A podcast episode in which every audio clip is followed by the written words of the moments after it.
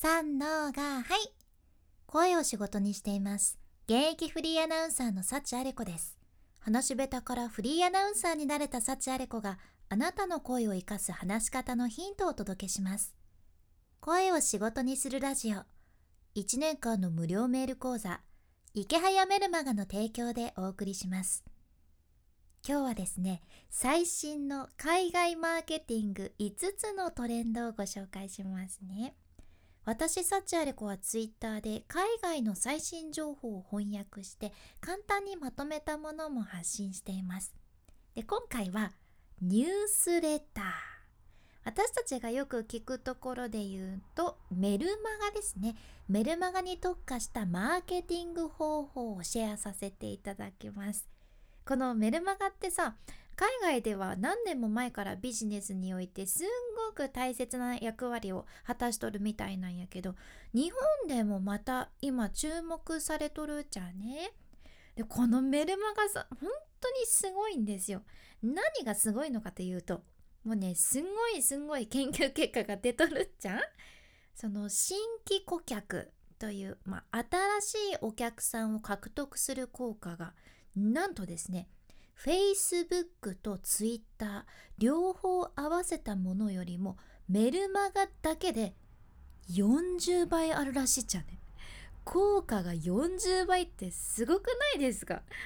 その例えばさ Facebook と Twitter でマーケティングしとる人がもう一生懸命クラスの1人だけをね口説き落としたところそのメルマガでマーケティングしとる人がさ、軽くあちょっとクラスの40人全員もらっちゃいますみたいな感じでかっさらってくイメージかな多分。メルマガのポテンシャル半端ないっちゃうね。で今聞いてくださっとる人の中にはいや自分はまだそんなメルマガとかはね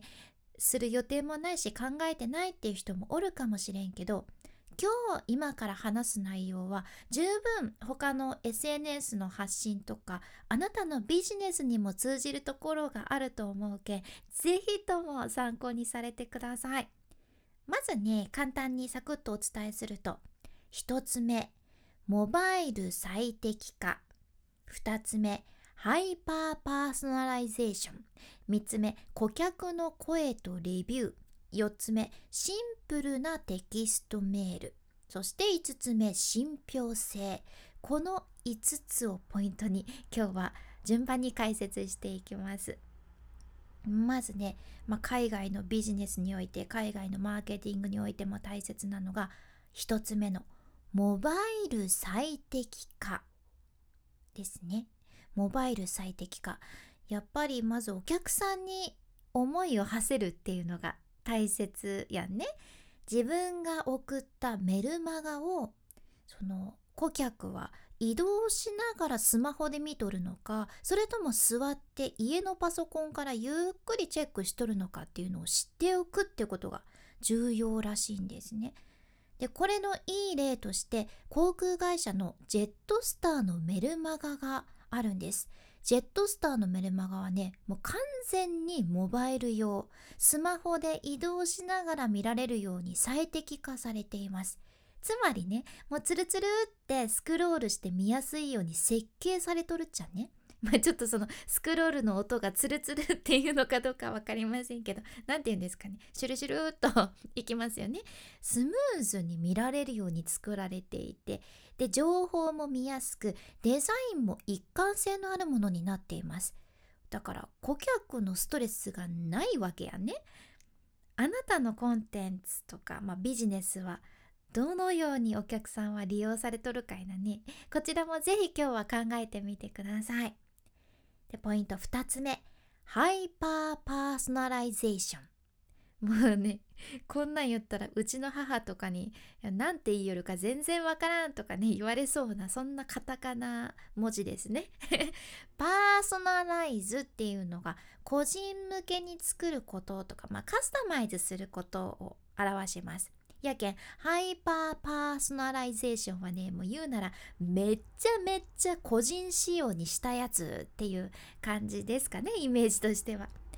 やっぱり私たちって自分仕様のものが大好きなんですね。確かにさみんな向けに作られたものより自分好みに作られたものあなた好みに作ってますよとか言われた方がそそられるやん、うん、そういうことやんねで実はね最近の研究で分かったことがあってメルマガの件名のところに個人向けの内容が書かれとったらそのメールをクリックする読者は26%も増えるっていうことなんですよ。でしかも一般向けにこれしてくださいねっていうよりは個人向けにこれしてくださいねっていう風に行動を促した方が潜在顧客に対して2倍効果的やって分かっとるそうなんですね。すごいですよね。やけんこそ顧客には一人一人に特化したそんな内容のメルマガを送るために多くの企業がユーザーの行動に基づいて自動送信されるオートメーションメールとかね AI によるメールに変えていってるみたいなんです。だからこのハイパーパーソナライゼーションを意識されてるってことなんですね。めっちゃめっちゃ個人仕様にしたやつ。これもぜひあなたも覚えておいてください。そして3つ目顧客の声とレビュー。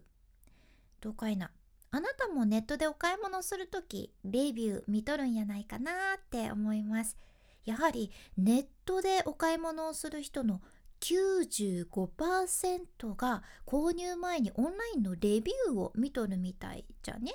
やけんお客様の声ってめちゃめちゃ大切なんですよ。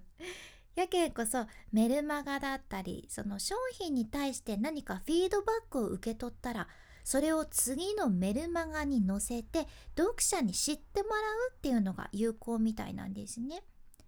これもいい例があって例えばねアメリカのシリアルの会社マジックスプーンってとこがあるんやけどマジックスプーンのメルマガではほとんどがカスタマーレビューで構成されとってで読者はねもうとにかく読みながら食べたくなるみたいなですね。いいいいレビューが書かれとるけんさ。それからのメルマガの最後に「ショップ now」ということでここから買ってねっていう欄があるみたいです。素晴らしいですね。でお客さんはまあストレスなくポチッとねすぐ買えるわけですよ。まあ確かに自分のそのコンテンツにいただいた感想とかって私も大切にしたいなーって思ったじゃんね。うん。カスタマーレビューもポイントです。さあそして4つ目シンプルなテキストメール。まあ、今は企業が読者の心をつかむためにメルマガにアニメーションを取り入れたり派手な色とかね派手な画像とかをバーって組み込んだりしとるんよね。ただですよただ多くのマーケティングの専門家はシンプルなテキストメールまだまだいけるぜみたいな感じでおっしゃっとるみたいなんですね。シンプルなテキストメールっていうのはそのまさに文字だけのメールです。もうシンプルなメール。でこの文字だけのメールのメリットが2つあるじゃね。メリット2つ。1つ目はシンプルやけんこそ要点がすぐわかるということ。そして2つ目完全に派手なデザインのものよりもより一層パーソナルなもの自分向けに送られた感があるっていうことなんですよ。まあなんだろう派手な人より素朴な人に惹かれるっていう感覚と 同じなんかないやわかんないんですけどねどうですかねまあいろいろデザインが複雑化しとる今の時代やけんこそシンプルなものも注目っていうことですかね。さあそして最後の5つ目5つ目は信憑性です。とにかくメルマガでは読者を楽しませながら件名を見てクリックしたくなるようにする。でこれをずっと継続させるっていうのが大事なんですね。で特に信憑性っていうのは今の時代大切な大切なキーワードなんですよ。でこれもいい例があって例えばナショナルジオグラフィックのメルマガがね読者から信頼を勝ち取ってるそうなんです。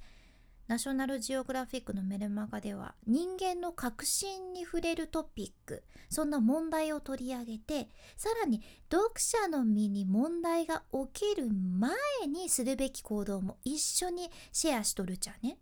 そうするとどうなるのかというとメルマガの読者はあなんか自分サポートされてるっていうそんな感覚になって信頼感がアップするっていうことなんです。確かにさ考えてみたら例えばなんかね自分が道を歩いとって毎回ねすごい石につまずきそうになるところをさその石の場所とかつまずかない方法とかを丁寧に教えてくれる人おったら信頼感アップする気がしますよね。そんな感じかな。信憑性っていうのも押さえておきたいポイントやね。はい。今回の学びとしては海外マーケティング5つのトレンド。1つ目モバイル最適化。2つ目ハイパーパーソナライゼーション。3つ目顧客の声とレビュー。4つ目シンプルなテキストメール。そして5つ目信憑性です、まあ、ぜひ何かの参考になればすごく嬉しいです。そして今回の内容と合わせて聞きたい回を今日も概要欄に一つ入れています今日はですね最新の海外ビジネスアイディア7選という回ですねこちらもあなたのビジネスのヒントになるかと思います。ぜひ合わせてお聞きください。そして池早さんの無料メルマガのリンクも概要欄に入れています。自分で稼ぐためのビジネススキルをつけたい人はもうね、まずは、まずは読んでください。全部無料です。やけんね、読まないと損です。概要欄からサクッとチェックしてくださいね。メルマガ私も読んでるんですけどネットで稼ぐことができています。副業始めたい人もおすすめです。ぜひチェックしてください。君に幸あれ。ではまた。博多弁の幸あれ子でした。